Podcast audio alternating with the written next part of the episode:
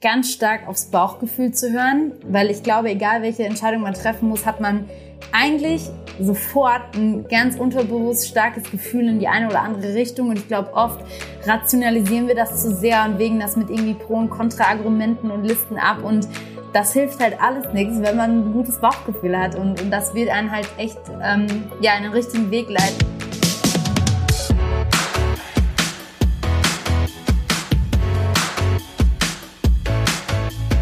Lebensunternehmer-Podcast. Der Podcast für dein glückliches und selbstbestimmtes Leben mit Johannes Ellenberg.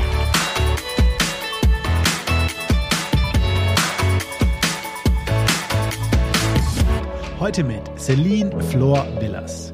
Celine ist nicht nur schön, sondern auch smart. Die prämierte Miss Universe Germany hat sich nach ihrem Master in Unternehmenskommunikation an der Hochschule der Medien in Stuttgart schnell einen Namen auf LinkedIn gemacht. Sie wurde zwei Jahre hintereinander als Top Voice von LinkedIn ausgezeichnet und hat inzwischen mehr als 70.000 Follower in dem Business-Netzwerk. Mit der Gründung von The People Branding Company setzte Celine 2020 ihren unternehmerischen Weg konsequent fort. Ich spreche mit Celine kurz vor dem Launch ihres ersten eigenen digitalen Produkts, einem ausgeklügelten E-Learning-Angebot zum Thema Personal Branding. Dabei versuche ich zu verstehen, was sie antreibt, wie sie ins Berufsleben gestartet ist und was sie erfolgreich macht. Herausgekommen ist, wie ich finde, ein tolles Gespräch mit einer sympathischen jungen Frau, die meiner Meinung nach ein absolutes Role Model für ihre Generation und darüber hinaus ist. Bis ganz zum Schluss dranbleiben lohnt sich, denn am Ende gibt's noch ein Goodie von Celine für die Lebensunternehmer-Community. Und jetzt viel Spaß mit Celine. Hi Celine, cool, dass du dir heute Zeit genommen hast. Vielen Dank dafür. Ja, danke dir. Ich freue mich sehr auf unser Gespräch. ich mich auch, äh, definitiv. Und ich will auch direkt anfangen, ähm, ja, mit dir ähm, als Person, ähm, mit der kleinen Celine, wenn man so will. Du bist äh, ja prämierte äh, Schönheitswettbewerbsgewinnerin, ähm, bist LinkedIn-Influencerin, Top Voice. Wolltest du das als Kind auch schon werden? Hm, also als, als Kind, ähm, glaube ich, oder als, als junges Mädchen, sag ich mal so, mitten in der Pubertät, ähm, ja, da hatte ich natürlich noch diesen großen Traum vom Model werden. So jeder, jedes zweite Mädchen hat das, glaube ich, mal so eine Phase, entweder Model, Schauspieler oder was es sonst noch so an coolen Jobs da draußen gibt. Ähm, oder vermeintlich coolen, das durfte ich ja dann äh, lernen, dass das vielleicht alles gar nicht so schön ist, wie es erstmal aussieht. ähm, äh, ja, und äh, das, klar, das hatte ich natürlich auch. Und, und so bin ich dann auch ja eben auf dieses Schönheitswettbewerbsding gekommen. Ähm, aber ehrlich gesagt hatte ich nie so wirklich ein ja, den einen Traumjob, sondern habe mich immer wieder in ja, neuen Lebensphasen auch irgendwie so neu inspirieren lassen und, und treiben lassen. Und ich war definitiv keine von denen im Studium, die gesagt haben, ja, ich weiß schon ganz genau, was ich danach werden will oder zu welcher Company und wie meine Berufsbezeichnung denn heißt. Das hatte ich nie, sondern ich war eher immer so, oh Gott, was bringt mir mein Studium? Ich habe überhaupt nichts gelernt. Hoffentlich fällt das niemandem auf.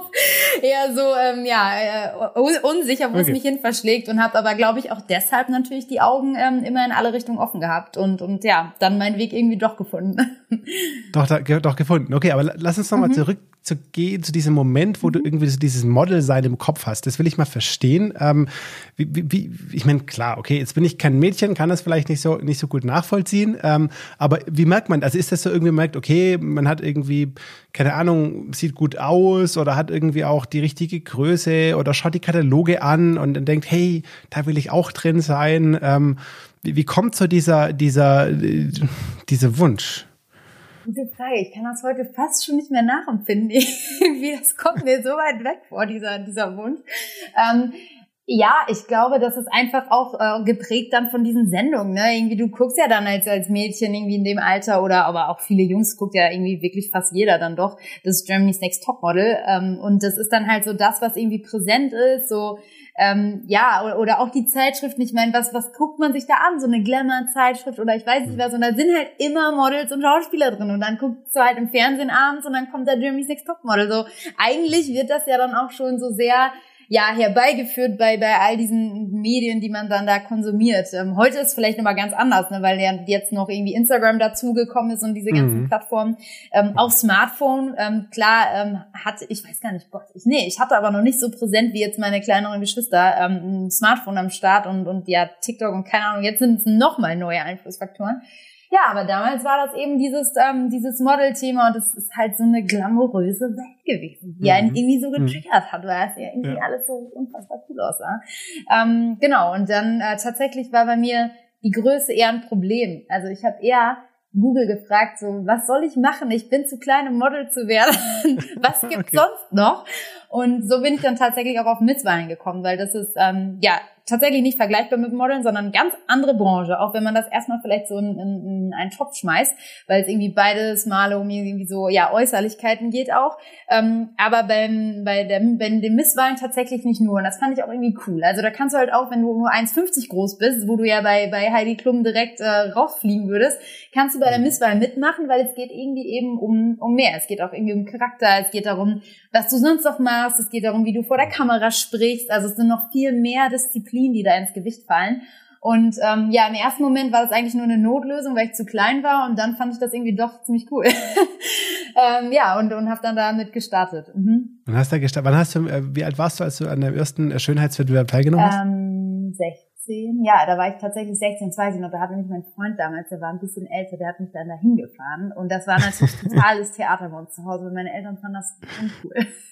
Ja. Die haben das nicht so sonderlich supported. Ähm, ja, weil die natürlich auch Angst hatten. Ne? Dann hat man irgendwie mhm. zu Hause so eine pubertäre Göre sitzen, kann ich mir richtig vorstellen. Und dann fängt die auf einmal an, zu so Misswahlen zu fahren, alleine und selbstständig auch und fragt den älteren Freund, so fahr mich dahin. Und dann bei meinen Eltern natürlich so, oh nee. Nicht. Und exponiert sich auch irgendwie so. Ja, klar, Welt. genau. Hey, ich will ja, ne, Papa, ich bin Papa, ich will meine Kinder eher beschützen. Ich will nicht, dass die sich noch auf eine Bühne stellen und sagen, schau her, wie schön ich bin oder was auch immer. Genau, ja, ja. Äh, ah, bleib bei mir. Ja, genau, Versteh. richtig. Ja, das war tatsächlich ja. auch, ähm, ja, bei meinen Eltern so. Und ich, ehrlich gesagt, glaube ich, hätte ich das auch, wenn ich, wenn ich irgendwann mal Kinder ja. habe, würde ich wahrscheinlich genauso reagieren. Ähm, und ja auch, wenn man sich irgendwie denkt, als Eltern, also hat man einfach die Erfahrung zu sagen, hey, sowas wie Schönheit ist was Vergängliches und das ist nichts, worauf du irgendwie ja dein Leben aufbauen solltest, sondern such dir irgendwie andere mhm. Werte und, und Themen. Und ich glaube, das war vor allen Dingen das Thema, was meine Eltern so beschäftigt hat. Und ich glaube, da hatten sie einfach Angst, dass ich mich da ein bisschen verrenne und und mhm. ja am Ende nur diese diese Beauty-Welt ansteuere und dann irgendwann mit mit 35 äh, zu alt bin für für irgendwelche Cover-Shootings und dann dastehe und nichts hab. Ich glaube, davor wollten sie mich einfach bewahren, völlig zu Recht. Und ähm, ja, bin da auch froh, dass ich immer diese reflektierte Meinung von meinen Eltern hatte. Ja, nee, aber äh, das ist ja dann Gott sei Dank nicht so passiert, sondern ich habe dann äh, ganz normal ähm, auch studiert und es ist eher so zu meinem Hobby geworden, kann man fast sagen. Also das ja. war schon dann was, was ich auch immer mal wieder gemacht habe und was mich auch irgendwie dann begleitet hat bis bis zum Ende meines Studiums eigentlich. Ja, ähm, ja und das war immer eine coole Zeit, die ich echt auch nicht missen möchte. Ja, ja, das glaube ich, ja. das glaube ich. Und hat das irgendwie dieses dieses diese Wettbewerbe und diese Welt, du hast ja gesagt, da hat man dann irgendwo auch mit Bühne, mit, mit Interviews, auch mit Medien zu tun gehabt. Ähm, hat das dann letztendlich so deine Studienwahl beeinflusst? Du hast ja an der Hochschule der Medien studiert, ne? Und, und dieses Medienthema ähm, ist so deins geworden. Wie ist es dazu gekommen? Ähm, hm, nee, tatsächlich hat es das nicht gar nicht beeinflusst mhm. sogar.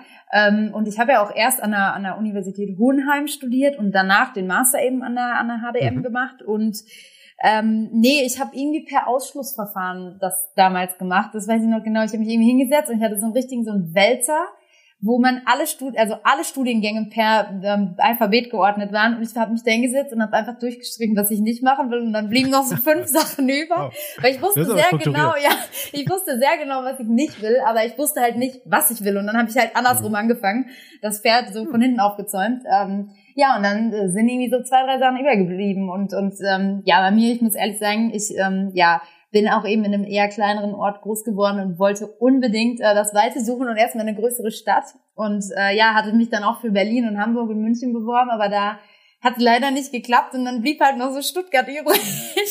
Und dann dachte ich so, hey, äh, dann warum nicht? Dann ziehe ich von NRW nach Stuttgart und ich muss sagen, ähm, ja, mittlerweile ist das ja so meine Herzensstadt geworden. Ähm, bin äh, total happy da gewesen im Studium. Ja, genau, aber das war ähm, eher Ausschluss und hatte auch gar nichts mit den, mit den Misswahlen zu tun. Ja. Ja. So, aber während dem Studium hast du, wenn ich richtig recherchiert habe, äh, hast du ja auch schon dann die, die ersten Erfahrungen äh, mit TV äh, gemacht oder sag mal mit Video. Ja, ne? genau, absolut, ja. Ja, ja das war ähm, tatsächlich, was war der erste Berührungspunkt? Ja, ich, ich glaube, ich habe dann, ja genau, ich habe ein Praktikum bei Arte gemacht ähm, im mhm. zweiten Semester. Also das war auch so ganz prägend für meine ganze Studienzeit. Ich glaube, ich habe so keine Semesterferien gechillt. Ich habe immer irgendwas gemacht und mir irgendwelche Aufgaben gesucht und irgendwelche Jobs und mhm. Praktika und keine Ahnung, was da durchgepowert. Ähm, und äh, ja, da habe ich eben dieses Arte-Praktikum gemacht und war dann zum ersten Mal, also in so einer Redaktion, eben beim Fernsehen und auch natürlich mal bei Aufnahmen mit im Studio und fand das immer super spannend, dieses Redaktionelle, aber irgendwie hat mir so ein bisschen der Kick gefehlt. Also ich hatte dann immer ja. so, als ich in dem Studio stand, wollte ich lieber auch vor der Kamera auch was machen, so zusätzlich noch, ne? Weil ich meine, klar, ja. die, die Moderatoren, äh, recherchieren ja trotzdem und die sind ja trotzdem auch redaktionell tätig. Das weiß man ja oft nicht. Auch die, die Tagesschausprecher zum Beispiel recherchieren auch teilweise die Nachrichten mit. Ne? Ja. Ähm, aber trotzdem hast du noch mal so eine so ein, einfach noch eine andere Komponente in so einem Job und das fand mhm. ich immer sehr cool. Und dann bin ich halt aus dem Praktikum zurückgekommen und habe mir direkt vorgenommen, okay, direkt Sender in Stuttgart anschreiben, Online-Sender, egal was, und mal gucken, ob man da irgendwie was, was machen kann. Und bin dann so eben zu diesem ersten kleinen Online-Sender gekommen, Stugi TV. Ähm, ja, ich glaube, den, den gibt's auch heute tatsächlich noch. Und ja. habe da, genau, mein, mein erstes, ähm, ja, meinen ersten Moderationsjob sozusagen gemacht. Direkt ins kalte Wasser und äh, dann da rein. Das war sehr cool, ja. So, das heißt, vor der Kamera Erfahrung sammeln, definitiv check, Haken dran. Ähm, ist ja heute dein, dein täglich Brot. Ähm, warst aber im Endeffekt sonst irgendwo stark auf der, auf der Wirtschafts-BWL-Schiene unterwegs und hast dann ja ähm, nach deinem Studium und ich glaube.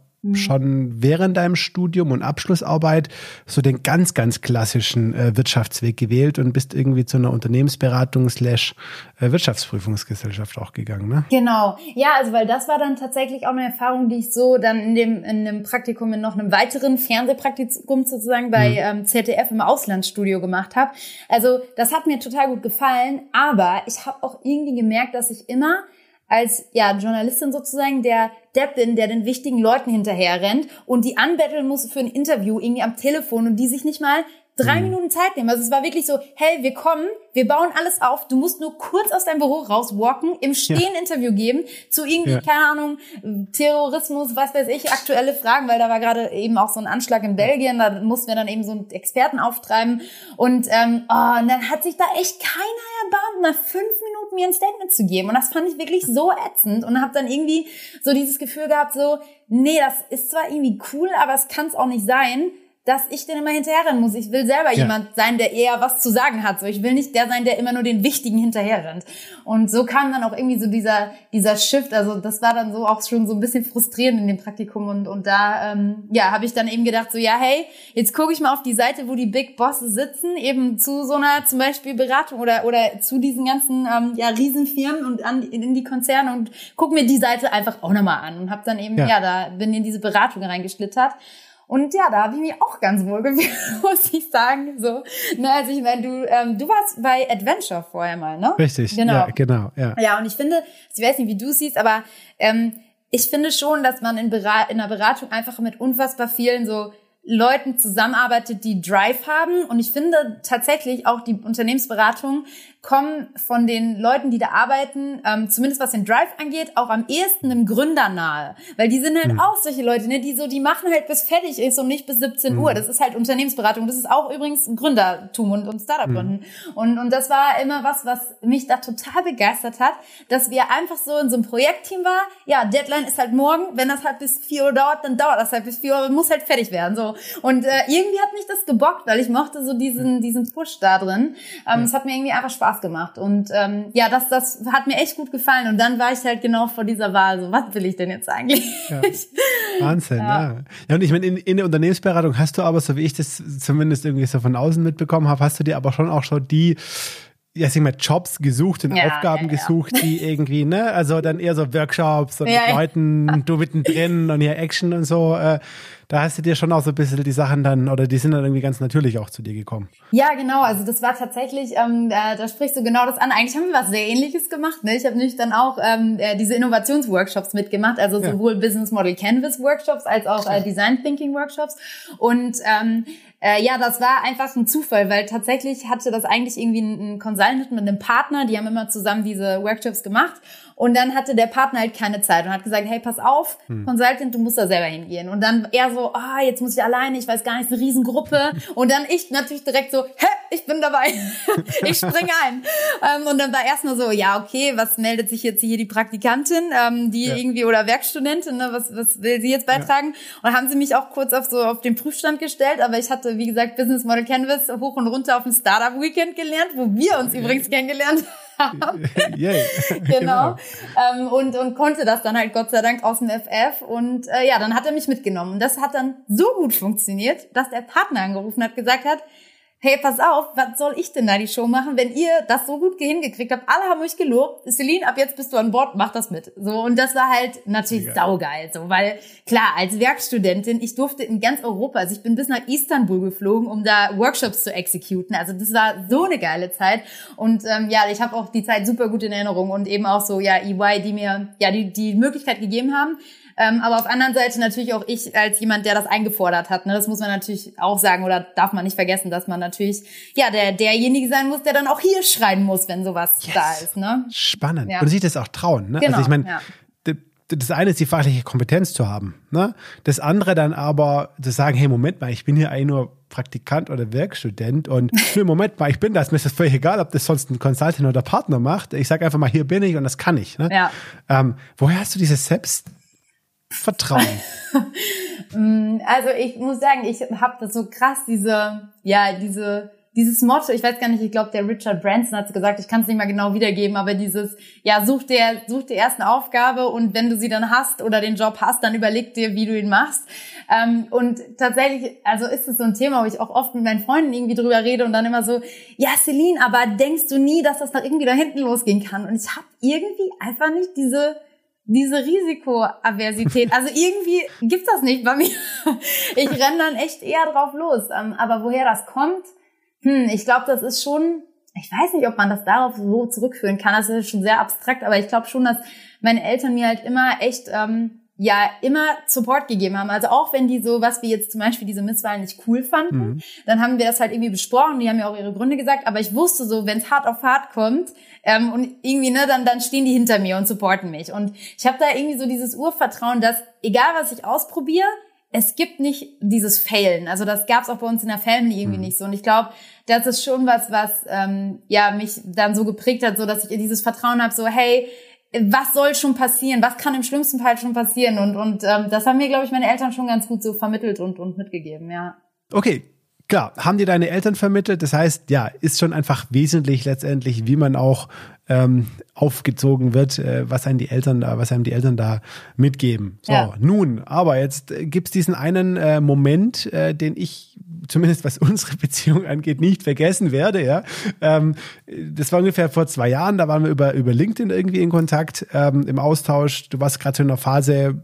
Ja, was, mache ich jetzt? Ne? Mhm. Fertig irgendwie mit dem Studium. Äh, Frage, bleibe ich bei EY? Äh, was, was mache ich? Ähm, und hast dich dann entschieden, ähm, und das fand ich auch wieder so faszinierend, weil ähm, das hat man sonst nicht. Du warst, also das meine ich gar nicht negativ, äh, im Gegenteil, du, du warst irgendwie recht planlos. Hast aber trotzdem gesagt, ähm, nö, das mache ich jetzt einfach. Ich weiß gar nicht so genau was. Ich mache so ein bisschen Moderation, ein bisschen hier, ein mhm. bisschen da, aber ich nehme jetzt mal keinen festen Job. Ich habe das noch alles nicht durchgerechnet, aber ich, ich laufe jetzt einfach mal los. Ähm, Nimm uns mal zurück, so in, in diesem Moment, äh, was ging da in deinem Kopf vor? Äh, was, hattest du ein Safety Net? Hast du Ansparungen? Hast du noch daheim gewohnt?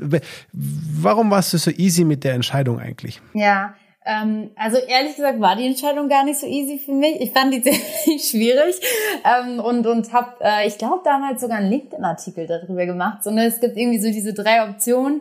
Ähm, äh, entweder gründe ich oder mache mich halt komplett selbstständig und probiere das einfach. Dann die, die zweite Option war eben, ich steige Fulltime bei, bei Ernst Young ein, weil das hat mir, wie gesagt, schon echt Spaß gemacht. Das wäre also die, die andere Alternative gewesen, also Consulting. Und dann die dritte Alternative, und das habe ich tatsächlich auch damals eben mit ähm, meinem, meinem Ansprechpartner und Chef bei uns in Young eben durchgespielt, so dieses ähm, 50-50-Modell oder 80-20-Modell. Boah, und da war ich irgendwie so, ich dachte, war irgendwie nichts Halbes und nichts Ganzes. Ne? Also ähm, ja, deswegen, ah, das war überhaupt nicht einfach. Und ich habe dann halt ja, also auf der einen Seite habe ich das, glaube ich, schon gemerkt, dass mich das schon eher in diese, diese Startup-Richtung zieht, weil ich habe so ganz unterbewusst angefangen, so ab März, also mein Studium war so im, im Dezember, Januar zu Ende 2018 und ich habe schon eben im Jahr 2018 im Laufe des Jahres schon irgendwie angefangen, ähm, Ressourcen beiseite zu schaffen so. Und durch meinen Werkstudentenjob immer so ja paar hundert Euro da zur Seite zu legen und mir so ein kleines Polster anzusparen, was auch ja schon ja, irgendwie hatte ich im Gefühl, so dass falls ich das machen will, ähm, ja, muss ich da auf eigenen Beinen stehen. Und, und ähm, ja, das übrigens ist, also ja, ich wurde von meinen Eltern also natürlich immer auch supported im Studium und die haben ähm, klar mir den Support gegeben, das überhaupt zu machen und auch in Stuttgart zu wohnen und so. Das, das ähm, ohne ja, die wäre das schwieriger gewesen. Ähm, aber wir hatten ähm, trotzdem immer so eine Vereinbarung, ähm, ja, ab wenn wir 25 sind und sozusagen unsere Ausbildung alle abgeschlossen haben, dann ist halt auch Schicht im Schacht. So, dann ist da nicht mehr lange mit rummachen. Ja, und dann wurde ich halt 25 und war zwar noch nicht fertig mit dem Master, aber ich hatte dann irgendwie dieses Agreement auch sehr ernst genommen mit meinen Eltern und gesagt, ja, nö, dann finanziere ich jetzt auch noch das Studium alleine zu Ende und ähm, muss halt gucken, dass ich so ja re rechtzeitig planen, mir was zur Seite lege und so, dass ich halt im Zweifelsfall, wenn ich mich selbstständig mache, halt auch so ja vier, fünf Monate durchhalte, ohne irgendwas einzunehmen. Und ähm, mhm. Ja, da habe ich dann schon äh, auch drauf hingespart, muss ich sagen, und hatte dann natürlich, habe das dann natürlich dann auch alles rausgefeuert ähm, Anfang des Jahres. Klar, das war dann gut, dass ich darauf zurückgreifen konnte. Ähm, ja, ja und und letztendlich war das dann einfach so dieser Wunsch, was Eigenes zu machen und auch gleichzeitig so ein bisschen dieses ja, so, so cool das auch war eben ähm, bei EY, auch waren es trotzdem, gab es immer Grenzen und das ist auch völlig normal. Also es ist einfach in jedem Unternehmen und in jedem Konzern, auch bei Mittelständlern, auch bei kleinen Unternehmen, egal welcher Größe, gibt's halt einfach schon vorgegebene Regeln und Strukturen, sonst wird ja auch der Laden nicht funktionieren. Ist ja auch alles okay so, aber es gab mhm. halt einfach ein paar ja, Regeln und Strukturen, wo es mir dann doch schwer fiel, äh, die alle zu befolgen und ähm, wo ich halt gemerkt habe, so, oh, ich habe hier noch eine Idee und da noch eine Idee mhm. und ich will das unbedingt irgendwie umsetzen. Und hatte ja auch, ich hätte ja Tag und Nacht für die gearbeitet, so ist ja nicht. Ne? Ich hätte ja das auch alles mhm. gemacht, keine Frage. Ähm, aber ähm, trotzdem war es halt dann, an manchen Stellen wurde ein anderer Fokus gelegt und das habe ich dann vielleicht nicht verstanden. Vielleicht, ja. vielleicht würde ich das heute anders sehen. Vielleicht würde ich sagen, ja, ist gar nicht mehr notwendig irgendwie, aber ja, damals hatte ich so viele Ideen und hatte einfach das Gefühl, ich kann nicht genügend davon umsetzen. Ähm, ja. Und das war dann so der entscheidende Punkt, wo ich gesagt habe, hey, ganz ehrlich, jetzt habe ich so ein kleines Polster, jetzt kann ich das erstmal probieren und ähm, mhm. das war auch ähm, echt schön und ähm, ja cool von meinen eben ähm, ja Arbeitgebern da dann, dass sie gesagt haben, hey Celine, wenn das nichts wird, kannst du immer zurückkommen. Und das war irgendwie auch ein gutes Gefühl, dass ich halt einfach einen ja. guten Job da gemacht hat und ähm, ich wusste, die Tür steht offen. Wenn ich jetzt nach mhm. vier Monaten merke, so da geht gar nichts, dann ähm, kann ich zurück und das war natürlich auch einfach gut zu wissen. Ja, ja. ja. Ja, spannend. Und da hat so dieses, dieses Thema Sichtbarkeit hat ja um diesen Dreh rum auch für dich angefangen. Irgendwann mal hast du ja sehr, sehr bewusst auch entschieden, äh, in die Sichtbarkeit zu gehen.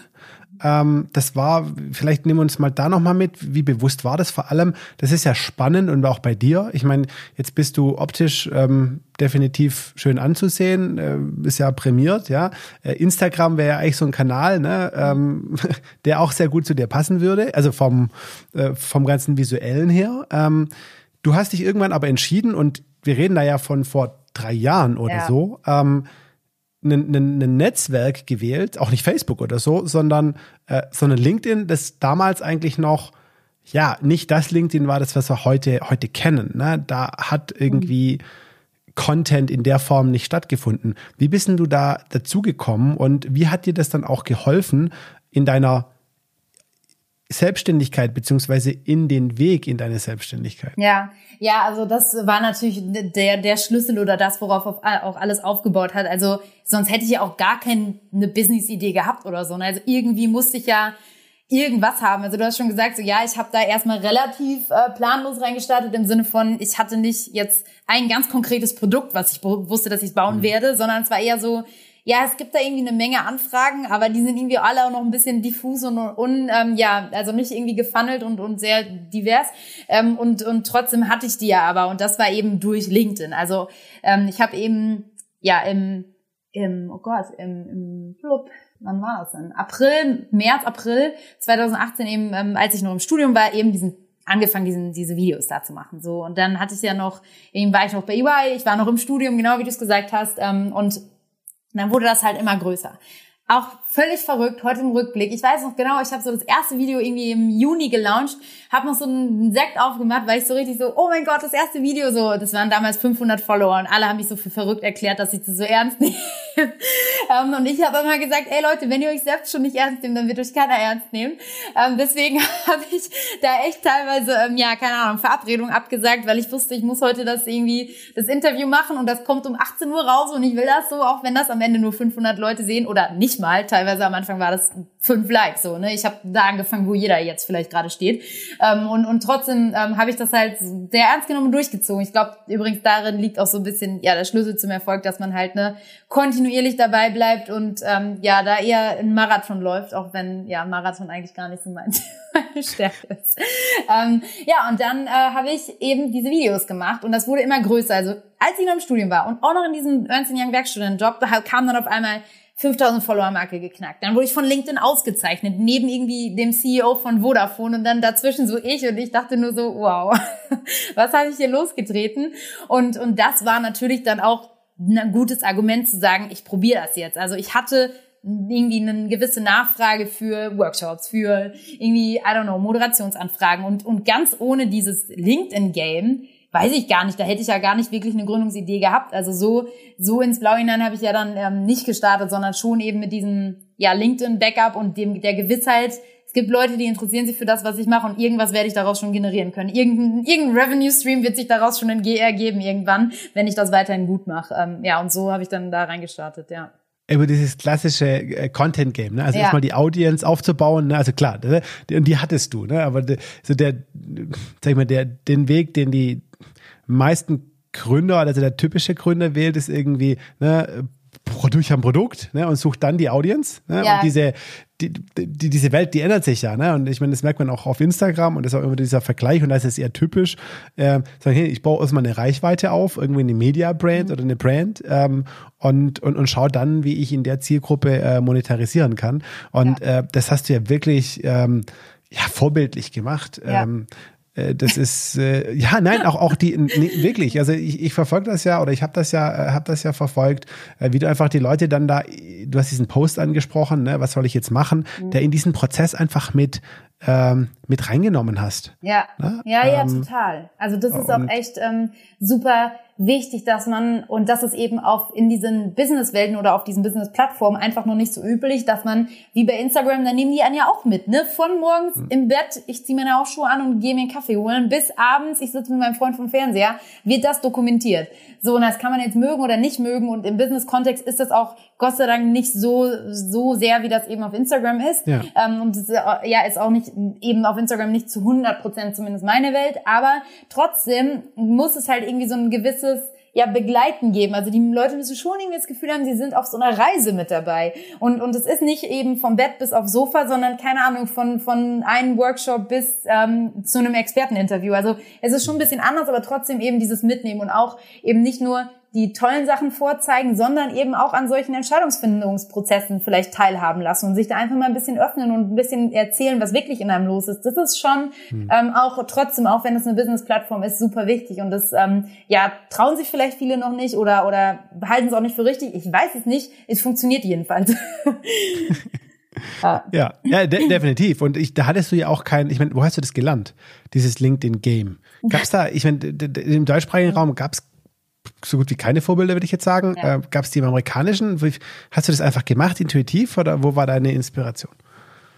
Also, ich meine, ehrlich gesagt, muss ich sagen, habe ich so ein bisschen schon mir die anderen Plattformen als Vorbild genommen. Und ich finde, man sieht ja an den Plattformen ganz gut, wie die sich entwickeln. Also irgendwie gibt's auf allen Plattformen immer ähnliche Trends.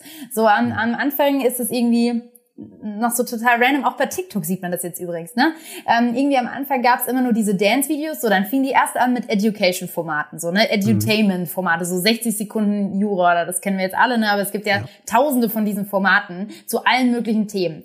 Dann, ich weiß noch genau, da saßen wir hier vor jetzt ungefähr echt einem Jahr und haben so gesagt, ja, als nächstes kommen irgendwie so bestimmt Aufklärungssachen, weil das ist immer so, immer ist irgendwie erst das, dann ist irgendwie, keine Ahnung, Sex, dann ist Gewalt ein Thema, dann ist Witz ein Thema, dann gibt's irgendwie diese Witzinfluencer. So am Anfang hat's mit Tanzen angefangen, aber dann mhm. gehen alle Kategorien gibt's dann. Es gibt auf TikTok, auf Instagram, auf YouTube, auf all diesen Kanälen gibt's immer einen Influencer, der da groß ist zum Thema Aufklärung. Es gibt immer einen, der groß ist zum Thema Jura. Es gibt immer einen, der groß ist zum Thema XYZ. Und genauso habe ich mir dann halt auch gedacht, ja gut, auf auf LinkedIn wird das dann mit Sicherheit auch so ähnlich laufen irgendwann. Mhm. Und dann wird es da halt irgendwie Personenaccounts geben, die da irgendwie hervorstechen. Und, und ja, das gab es eben in Amerika auch. Da habe ich mir natürlich schon nicht auch umgeguckt und mir das angeschaut. Ähm, und dann eigentlich sehr viel einfach aus der B2C-Welt adaptiert. Weil mhm. das ist immer noch eine soziale Plattform. Das bedeutet, die Leute unterscheiden nicht, wenn die durch ihren Feed scrollen. Ich bin jetzt gerade im Beruf und deswegen klicke ich keine Inhalte, die irgendwie weil es so Freizeitinhalte sind. Das, könnte, das trennt man doch gar nicht. Man ist in der App und klickt, weil ja. einen das triggert, das Bild, ja. vielleicht trotzdem den Freizeitinhalt auf einer Plattform wie LinkedIn und eben mhm. trotzdem emotionale Inhalte. Und ich glaube, das war so eine Sache, die ich echt so, wo ich gesagt habe, ey, wir müssen in der B2B-Welt von dem B2C-Bereich lernen und einfach viel emotionaler und viel persönlicher mhm. kommunizieren, weil das, ne, die Business-Leute sind am Ende auch nur Menschen und klicken einfach auch diese Inhalte so. Und das habe ich halt einfach versucht, aus der B2C-Welt so auf diese Plattform äh, rüberzunehmen. Und mhm. insofern kann man fast sagen, ist eigentlich so diese Instagram-Evolution so mein Vorbild gewesen. Und ich dachte so, hey, ich übertrage das einfach auf den Business-Sektor. Wahnsinn, ja. Wahnsinn. Und das hast du, das hast du auf äh, LinkedIn ja äh, wirklich äh, famos gemacht, bist der absoluten Role Model äh, mit über 50.000, glaube ich. Mittlerweile sind es 65. 65, wow, das, das, das, hat man gar nicht mehr äh, den Überblick, so schnell geht das. Äh, ja, äh, Followern zweimal ausgezeichnet als Top Voice, ähm, wirklich Hut ab für diese Nummer. Ähm, so, aber lass uns nochmal auf dieses, dieses mhm. Unternehmerische gehen, ja, beziehungsweise ja. die Selbstständigkeit. Du, du bist dann in der Selbstständigkeit, hast, hast LinkedIn äh, richtig Gas gegeben, ja. äh, bist dort auch immer professioneller geworden in der Content-Produktion. Ja. Äh, so, und, und hast dann aber ähm, darüber ja, klassisch Moderatoren-Jobs bekommen und aber auch, und ich glaube, ich weiß nicht, ob das eine neue Kategorie ist, ne? Das ist ja irgendwie, erklär es da mal auf, du bist da ja. irgendwie so als Moderator, aber auch als Journalist und machst dann da Interviews, aber dann auch noch äh, dieses Influencing-Thema, spielst über deine eigenen Kanäle den, den Content, den du produzierst vor Ort. Und mhm. wie würdest du dieses Modell nennen? Ja. Ja. Gibt's das schon? Der, nee, das ist wirklich so ein, I don't know, Multidimension-Modell. ich habe keine Ahnung. Das ist auch wirklich, ähm, ja, vielleicht ist es auch daher getrieben, dass ich auch immer so viele Opportunities sehe, auch das wieder. Ich sehe immer nur mhm. Möglichkeiten, ich sehe irgendwie nie Restriktionen und Grenzen und das ist aber auch gleichzeitig was, muss ich auch ehrlich sagen, was mir zum Verhängnis wird. Ne? Also vielleicht hätte ich eins von den Themen schon viel krasser skalieren können und wäre vielleicht jetzt schon eine Fernsehmoderatorin, wenn ich aber nicht das andere auch gemacht hätte, so, ne? Ähm, sondern ich hatte halt, ähm, ja, ich, ich interessiere mich immer so dermaßen für so viele verschiedene Sachen, dass ich irgendwie alles irgendwie, ja, vorangetrieben habe. Also sowohl Moderation, dann ähm, natürlich auch Auftritte als Speakerin immer mehr. Ähm, und auf der anderen Seite diese Influencing-Themen. Ich habe meine Videos weitergemacht, ich habe die Interviews gemacht und, und das zahlt auch alles aufeinander ein. Und solange mhm. das so ist, ist es auch völlig in Ordnung und, und ja, macht da halt einfach das, worauf ich Bock habe und was mir Spaß macht vor allen Dingen. Ähm, aber ja, du hast schon recht. Ähm, das ist wirklich, dafür sollte man mal einen Namen finden. Ich habe keine Ahnung. Das ist ja. echt ein crazy, äh, ja, komplex geworden. Ja, auch aus total. Ja, das ist spannend. Ja, auch aus total äh, verschiedenen ja dann Einnahmequellen letztendlich, ne? Ähm, ja. und, und vielleicht aber eine Sache, die ich vorhin noch, die mir noch mhm. eingefallen ist, als du ja. gesagt hast, Sichtbarkeit Bitte. und dass ich das praktisch umgedreht habe und erst eine Audience habe und jetzt vielleicht ja. ein Produkt habe. Ähm, ja. Und ich glaube auch tatsächlich, dass wenn es, wenn es Leute da draußen gibt, die irgendwie noch nicht so richtig wissen, was sie gründen sollen oder womit mhm. sie sich selbstständig machen sollen, ist das ein total cleverer Weg, weil ähm, ich habe halt jetzt diese Audience und jetzt nehmen wir mal an, ich keine Ahnung gründe ich weiß nicht, noch ein Food-Startup so. Das wäre wirklich mhm. das Letzte, was ich wahrscheinlich tun würde. Aber let's pretend, ähm, ich, ich würde das tun. Dann hätte ich einfach direkt eine Audience aus 65.000 Leuten, denen ich sagen könnte, hier, neuer Riegel, geil, zack, bekannt. Also so, das ist halt, ja. das kann man für alles auf der Welt gebrauchen, eine Audience. Also ja. das hört sich jetzt auch doof an, gebrauchen, sondern ich, also abgesehen davon, dass sie mich jeden Tag auch motivieren, ne? also es ist ja nicht so, dass ich das, ähm, ja, das irgendwie ein Nutzgegenstand ist, sondern die also aufgrund von deren Support bin ich da, ja. wo ich heute bin und aufgrund von deren ja. Rückmeldungen ist mein Content besser geworden und all, also das, ohne die wäre ich heute nicht da, wo ich bin und, und gleichzeitig ist es eine super Möglichkeit halt für mich auch in Zukunft sämtliche ja, Ideen, Gedanken zu platzieren ähm, und, und Sachen vielleicht auch schnell bekannt zu machen aufgrund dieser Audience. Und das ist halt, ja, für alle, die noch nicht wissen, wohin, ich glaube, so sich so eine eigene Audience aufzubauen und so eine Community aufzubauen, kann nie schlecht sein. Und ähm, ja, befeuert sich auch gegenseitig. Also ne, auch andersrum den Leuten wieder zu helfen und dann auf neue Ideen zu kommen mit denen. Und oh, das ist einfach so cool, macht so Spaß. Ähm, ja, und und ich glaube, das wird nachhaltig immer dann irgendwie wahrscheinlich mhm. in meinem Leben irgendeine Rolle spielen. Cool. Ja. Ja, es ist ein super, äh, super spannendes, äh, super spannendes Insight. Ähm, diese Selbstständigkeit und mhm. diese vielen Themen, ähm, die lässt du, also die vielen Themen nicht, aber die Selbstständigkeit bist du ja gerade, zumindest klassisch, ein äh, bisschen äh, dabei hinter dir zu lassen. Äh, du hast vor äh, ein paar Monaten äh, einen Termin gehabt beim Notar ja. und hast, glaube ich, deine ersten beiden gleich äh, äh, GmbHs gegründet. Äh, erstmal herzlichen Glückwunsch dazu. Ja. Danke. Ähm, das heißt, ja, also aus dieser Selbstständigkeit, nur ich und, und meine Leistungen, äh, meine Keynotes, meine Moderation, entwächst ja gerade so ja ein, ein Unternehmen. Ähm, genau. Was machst du denn da gerade? Ja, ja ähm, letztendlich ähm, ist es auch natürlich wieder, ne, die Basis ist wie gesagt LinkedIn bei mir und da sind halt immer mehr Fragen gekommen und, und Anfragen zum Thema Personal Branding. Also immer mehr Leute, die natürlich gesagt haben, so, hey, äh, coole Reichweite und Sichtbarkeit und Brand. So, wie hast du das denn eigentlich gemacht? Ähm, ich will das irgendwie auch machen. Und ähm, ja, ich sehe mich halt oder ich sehe es nicht als effizient, mit jedem Einzelnen von dem mich eine Stunde hinzusetzen und einen Call zu machen, das zu erklären. Das habe ich übrigens auch gar nicht erst angefangen, weil ich das irgendwie für komplett hirnrissig gehalten habe, zumindest ja. an, gemessen an der Anzahl ja. an dieser Fragen, die ich bekommen ja. habe. Ähm, und habe dann halt überlegt, ja gut, ich brauche irgendwie ein, ein, keine Ahnung, ein Kanal, ein Training, eine Plattform, wo ich mein Wissen teilen kann zu dem Thema und anderen helfen kann, sich auch so zu positionieren, aber ohne dass ich ja sozusagen Zeit gegen Geld tauscht, sondern irgendwie eine mhm. skalierbare ähm, ja, Art und Weise finde, das zu tun. Und ähm, das ist jetzt eben auch das Produkt, was ähm, woran wir jetzt seit boah acht, neun, zehn, oh Gott, wahrscheinlich schon zwölf Monaten arbeiten. Ähm, das ist eben ein digitaler Campus, ähm, tatsächlich mit verschiedenen Räumen. Man kann auch reingehen, 360 Grad, das ist total abgefahren. Also ich kann nur schon mal sagen, ähm, äh, es wird äh, voll krass. und, und da sind dann also eben diese Trainingsinhalte und Masterclasses und auch von weiteren Experten Inhalte zum Thema Personal Branding. Und ich glaube, wenn man sich da durchfuchst und ja diese Inhalte konsumiert, dann kann echt jeder das erreichen, was halt ich irgendwie auf LinkedIn erreicht habe. Und, und ich teile auch wirklich jeden Tipp. Also es gibt so nichts, was ich weiß, was nicht in diesem, diesem Trainingscampus ist. Ähm, genau, und, und weil das halt jetzt natürlich ähm, ja dann auch ein ja sehr großes Pro Projekt und Produkt irgendwie geworden ist, habe ich gesagt, hey, das braucht irgendwie einen, einen richtigen Rahmen und, und ähm, das ist jetzt so groß geworden, dass es nicht ähm, das ist keine Selbstständigkeit mhm. mehr, sondern das ist echt ein richtiges Produkt, was irgendwie ein Fundament braucht und das ist jetzt halt diese The People Branding Company, also die GmbH dazu. ja. Yes. Ja, cool. Genau.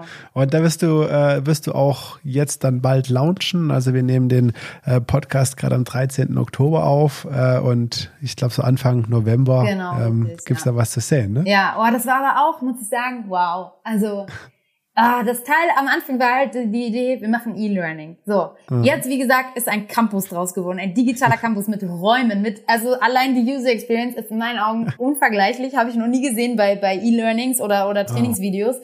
Ähm, und ja, das ist halt echt so ein Mammutprojekt geworden und und vielleicht noch so eine Sache, die mir zum Verhängnis wird, nämlich mein mhm. ähm, ja dann doch dieser krasse Anspruch, Sachen noch viel besser zu machen als alle anderen. ähm, ja, und das hat jetzt ähm, mich auch teilweise echt in den Wahnsinn getrieben. Also wir haben den Launchtermin, glaube ich, boah, zwei, dreimal verschieben müssen, weil immer dachte ich so in meinem hyperoptimistischen Denken, ja, in drei Wochen sind wir fertig und mein Team schon so, nee, Celine, das wird, glaube ich, nichts. Ja. Und ja, dann haben sie recht behalten und wir mussten irgendwie dann noch jetzt das Bezahlungssystem testen und das wechseln und die hier noch irgendwie, keine Ahnung. Und äh, ja, jetzt ist es Gott sei Dank bald fertig und ich bin voll stolz und freue mich natürlich auch schon total auf ja die ersten Besucher auf unserem Campus, auf unserem digitalen und äh, ja, das Feedback dann natürlich auch, ja. Ja. Cool, also da drücke ich dir auf jeden Fall schon mal richtig, äh, richtig dick die Daumen. Ähm, wir haben das jetzt schon so ein paar Mal durchblitzen hören, ja. Äh, du arbeitest hart und viel und wenn man dich so auch verfolgt, du bist immer unter Strom, äh, 9 to 5 gibt's für dich nicht ähm, und du bist auch, ja, eine, eine, eine, eine Optimistin, hast eine total positive, äh, positive, auch irgendwo Lebenseinstellung. Ähm, hast du eine bestimmte Philosophie, irgendwie ein bestimmtes Modell, ähm, nachdem du dein Leben gestaltest? Oder kommt das alles so aus deiner Erziehung raus? Hast du da irgendwie so Orientierungspunkte? Hm, hm gute Frage. Ob es irgendwie so ein Lebensmotto gibt? Hm. Also ich habe früher mal gesagt, no risk, no fun, aber dann haben mir meine Freunde gesagt, nee, eigentlich Celine, machst du schon noch immer Sachen, von denen du weißt, dass die gut gehen. also dann haben wir daraus geschmiedet, some risk, some fun. ähm, ja, aber ich würde nicht sagen, dass es mein Lebensmotto ist ähm, oder, oder meine Philosophie. Hm, vielleicht, also meine so Philosophie ist irgendwie schon so, es gibt irgendwie nur so den Blick nach vorne und, und nicht den Blick zurück. Und ähm, mhm. ja, es gibt nur irgendwie machen und nicht stehen bleiben. Also so grundsätzlich dieses Fortschritt und, und weitermachen und auch ähm, ja letztendlich Rückschläge nicht ähm, ja zu gewichtig zu verbuchen, sondern zu sagen so, ey, komm, ist jetzt halt so, weitermachen. Ist, äh, ist jetzt sowieso, mhm. kann, an manchen Sachen kann man auch nichts ändern, sondern dann einfach ähm, dranbleiben und da ähm, ja nach, nach vorne blicken und auch irgendwie große Träume haben. Also ich glaube, ich bin schon jemand, der dann auch ja, irgendwie große Träume hat und Ideen hat und, und wenn ich so gefragt werde, so, ja, ist das dein Traumjob LinkedIn? dann sage ich so, ja, das ist jetzt eine Station, Leute, das ist doch nicht meine Endstation. Also, ne, das, ich habe noch ganz andere Ideen, was ich irgendwie machen will und da, ähm, ähm, ja, einfach, ähm, die Augen aufzuhalten und, und auch eben mit offenen Augen durchs Leben zu gehen und, und sich vielleicht auch nicht zu begrenzen mit ja bestimmten Wegen und Optionen, ähm, sondern ich glaube, wenn man einfach die Augen aufhält, fallen einem manchmal Sachen vor die Füße, die man sich nie ausgesucht hätte, aber die durch Zufall sich ergeben und, und dann darf man halt mhm. nicht Nein sagen und so ganz starr an seinem Plan festhalten, sondern muss sich halt einfach öffnen solchen, solchen Möglichkeiten gegenüber und, und da einfach ja auch probieren, mal andere Wege zu gehen und, und ja, ich finde ähm, grundsätzlich aber auch dieses so, man kann auch immer wieder zurück und ist auch völlig okay, irgendwie mal was zu starten und dann, dann funktioniert das nicht. So, wow, da muss sich halt mhm. keiner für schämen und, und so, ich kann das nachvollziehen, weil selbst ich hatte das auch ein bisschen am Anfang. Ich habe immer so gedacht, ey, meine, meine Kollegen bei EY, so, ähm, ich mache da jetzt irgendwie so diese Show auf LinkedIn und, und schmeiß meinen Job hin und die halten mich natürlich alle für verrückt und so toll, wenn ich dann wirklich ein halbes Jahr später wieder auf der Matte stehe und sag so, ja, kann ich doch bei euch im Team mitarbeiten. Es war, wäre mir auch irgendwie unangenehm gewesen, aber am Ende kann das ja kein Grund sein, etwas nicht zu tun. Ähm, mhm. und, und am Ende will zumindest ich, und vielleicht ist das so meine Philosophie, um da einen Punkt zu machen, nie auf mein Leben zurückblicken und zu sagen, ja, das wollte ich versuchen, aber ich habe es dann doch nicht gemacht und, und so dieses, ja, zurückblicken und es nie versucht zu haben, sondern ich will immer sagen, ja, ich habe alles gegeben und alles probiert und wenn dann irgendwas nicht klappt, ist völlig in Ordnung. Aber ich, ich will nie so, ja, was nicht probiert haben. Hm. Schön. Bist du ein spiritueller Mensch? oh Gott. ähm, ich glaube, ich bin schon eine komplexe Persönlichkeit. ähm, ähm, ja, auch, auch teilweise übrigens, ich bin zwar so immer so nach außen ganz happy drauf, aber ich habe natürlich auch meine Stimmungsschwankungen und auch manchmal meine mhm. Zweifel, mhm. natürlich. Ähm, ähm, aber spirituell, hm, vielleicht bin ich dafür fast zu pragmatisch, um so richtig mhm. spirituell zu sein. Aber so ein bisschen bestimmt. was, was gibt dir Kraft? Was gibt dir Kraft? Mm, also was mir Kraft gibt und auch Motivation ist, glaube ich, ähm, Anerkennung für das, was ich mache. Ähm, und das ist auch viel mehr für mich irgendwie ein Treiber als ähm, ja irgendwie andere materielle Gegenstände oder Geld oder so. Also für mich ist ähm, das, was mir am meisten Motivation gibt, eine Nachricht auf LinkedIn zu lesen und jemand, der mir irgendwie schreibt, hey Celine, ich verfolge dich jetzt seit einem halben Jahr und ich wollte die ganze Zeit auch was machen, ich habe mich nicht getraut und jetzt irgendwie hast du mich so motiviert, es einfach mal zu probieren und ich habe jetzt irgendwie drei Wochen mache ich schon Videos und ich weiß nicht, irgendwie habe meine ersten Erfolge und Leute sprechen mich darauf an und danke einfach, dass äh, ja du mir gezeigt hast, so dass ich das auch machen kann und das ist für mich so, da geht für mich die Sonne auf. Also das ist so mhm. das Coolste, wenn ich irgendwie mit meinen ja, Geschichten und meinen Inhalten Leute inspirieren kann, auch ihre Wege zu gehen. Und wenn ich das dann als Feedback bekomme, das ist ja für mich das Allergrößte, würde ich sagen. Und das ist das, was mich motiviert. Ja. Das ist, das ist sehr schön. So eine volle Woche wie deine, ähm, ist das machbar, äh, ganz ohne Routinen? Hast du so bestimmte wöchentliche oder tägliche Routinen, an denen du einfach festhältst? Mussten morgen für dich immer gleich aussehen? Strukturierst du dich mit Routinen oder gibst du einfach Vollgas durch die Woche? Boah, ich, ich versuche das immer wieder mit den Routinen, aber ich bin jetzt ganz ehrlich, ich glaube, ich wäre viel produktiver, wenn ich welche hätte, aber ich krieg's einfach nicht hin. So, ich krieg's einfach nicht hin. Ich bin ganz ehrlich. also bei mir ist echt, wenn ich mein Laptop aufklappe morgens, dann prasselt da ein und da kann ich mir noch sowas vornehmen. Hm. Und ich bin dann vielleicht auch wirklich zu zu undiszipliniert, dann einfach zu sagen, nee, meine Routine sieht jetzt vor, dass ich das und das tue, sondern ich lasse mich dann in diesem ganzen Chaos mitreißen. Und das ist richtig kacke. Und ich versuche da auch echt dran zu arbeiten. Also ich versuche mir irgendwie immer wieder Routinen zu erarbeiten, die ich dann drei Tage durchhalte und danach über Bord schmeiße. Also, come on, let's be honest. Ähm, ja. so. es ist bei mir tatsächlich so. Da kann ja. ich halt keinem was vormachen. Und, ja. und ich bewundere Leute sehr dafür, die, die so eine Routine haben und ja, sich auch sehr viel Zeit für sich nehmen, weil ja, für mich ist es viel schwieriger, Nein zu meiner Arbeit und zu meinem Job zu sagen und allgemein, für mich ist es schwieriger, nicht zu arbeiten, als es ist, Urlaub zu machen. Also mir fällt es schwerer, Urlaub zu machen. So. Und das ist ja eigentlich schon total absurd.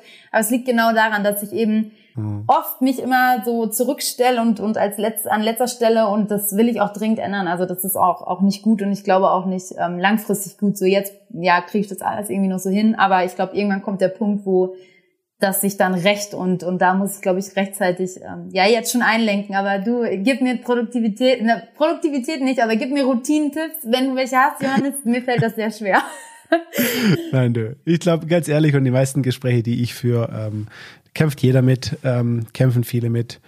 Das Schönste, was ich im, dazu gehört habe, tatsächlich auch in Bezug auf mhm. Familie, war von Jörg, Jörg Hundrat, auch ein Podcast-Gast, erfolgreicher E-Commerce-Unternehmer.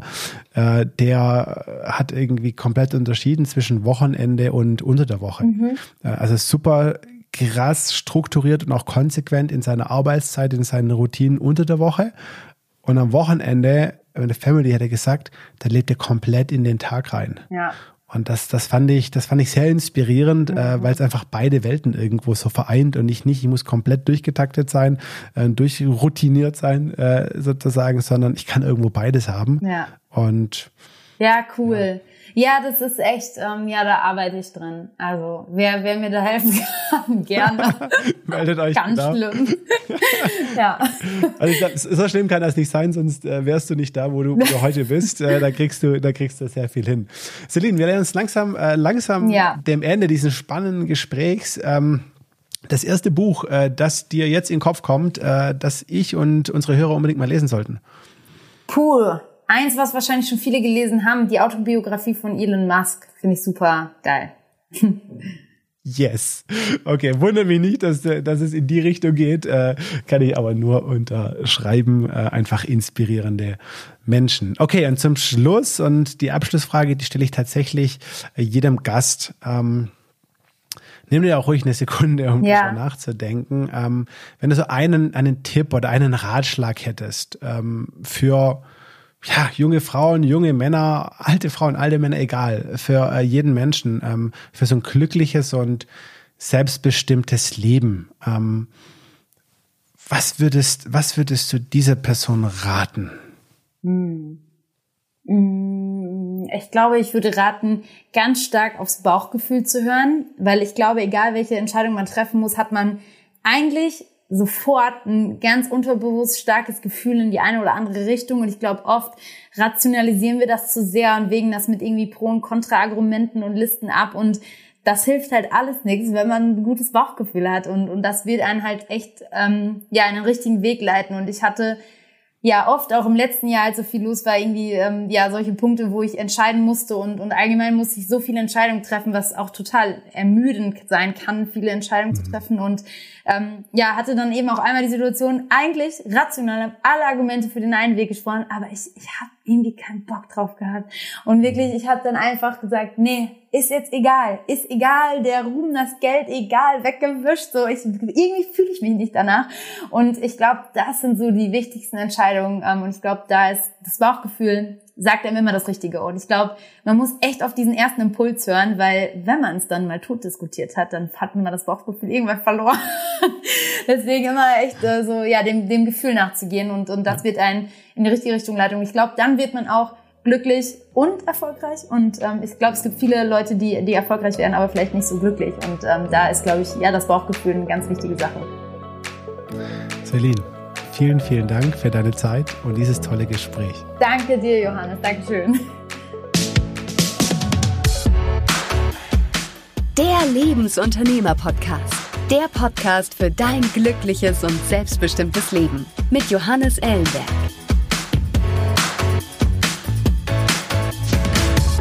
Zum Schluss, wie versprochen, noch ein kleines Goodie für die Lebensunternehmer-Community.